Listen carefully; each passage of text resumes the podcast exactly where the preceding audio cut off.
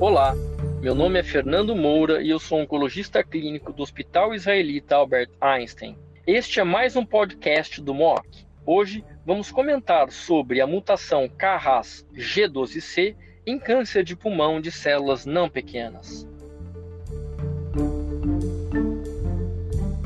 A mutação KRAS G12C tem prevalência de 13% em câncer de pulmão em especial nos adenocarcinomas. É encontrada também em carcinoma de células escamosas, porém mais raramente.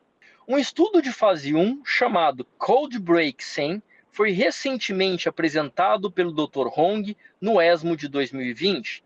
Nesse estudo, pacientes com a referida mutação receberam a droga sotorazib, um agente oral altamente seletivo e inibitório da proteína Carras G12C. A dose selecionada para o estudo foi de 960 miligramas.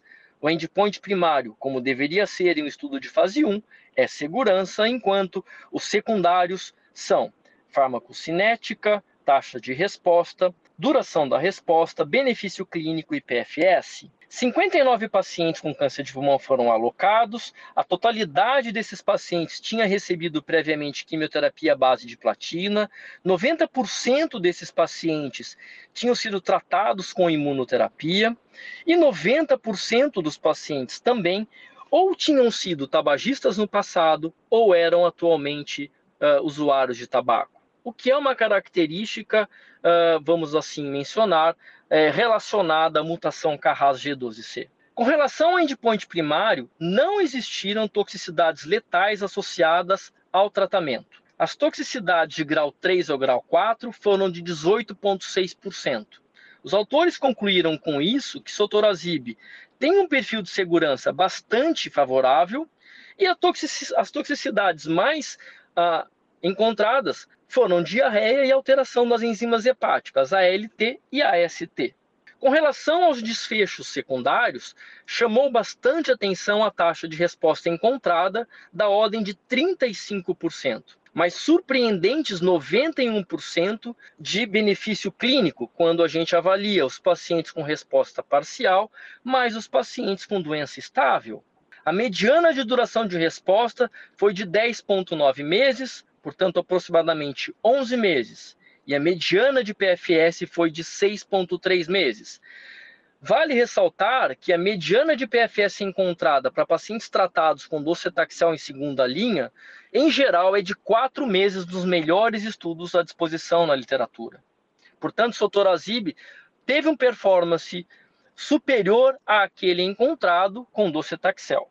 Além disso, sotorazib demonstrou atividade clínica independente da frequência de variância alélica, independente da expressão de PDL1 e independente da carga mutacional, que nesse estudo foi analisada por biópsia líquida ctDNA. Sotorazib também mostrou benefício clínico independente da existência de comutação. Então, se existia comutação de TP53 ou eventualmente de KEAP1, Sotorazib também foi efetivo nessa análise de 59 pacientes apresentadas nesse estudo de fase 1, e de maneira sumária, os, os, autores concluíram que o estudo teve segurança, toxicidade de grau 3 e grau 4 da ordem de 18%, sem toxicidades letais associadas ao tratamento, uma mediana de duração de resposta de interessantes 11 meses, com taxa de resposta de 35%, e benefício clínico para surpreendentes 91% dos pacientes. Um outro estudo envolvendo a droga sotorazib, dessa vez denominado Codebreak 200. Este é um estudo de fase 3, em segunda linha,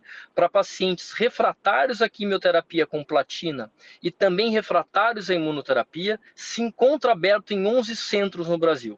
Esses pacientes, todos eles têm que ter a mutação Carras G12C, serão randomizados head to head para receberem docetaxel o standard para uma segunda linha, ou então sotorazib. Endpoint primário, PFS, endpoints secundários, sobrevivência global, taxa de resposta, uh, segurança e qualidade de vida.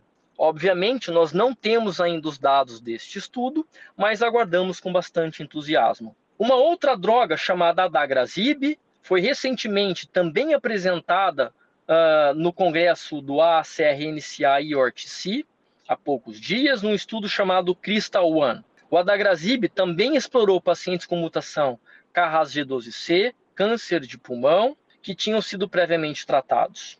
Com relação aos eventos adversos, com esta droga adagrasib existiram duas toxicidades letais em aproximadamente 110 pacientes examinados. As toxicidades de grau 3 e grau 4 foram da ordem de 22% de, de acordo com a, a apresentação.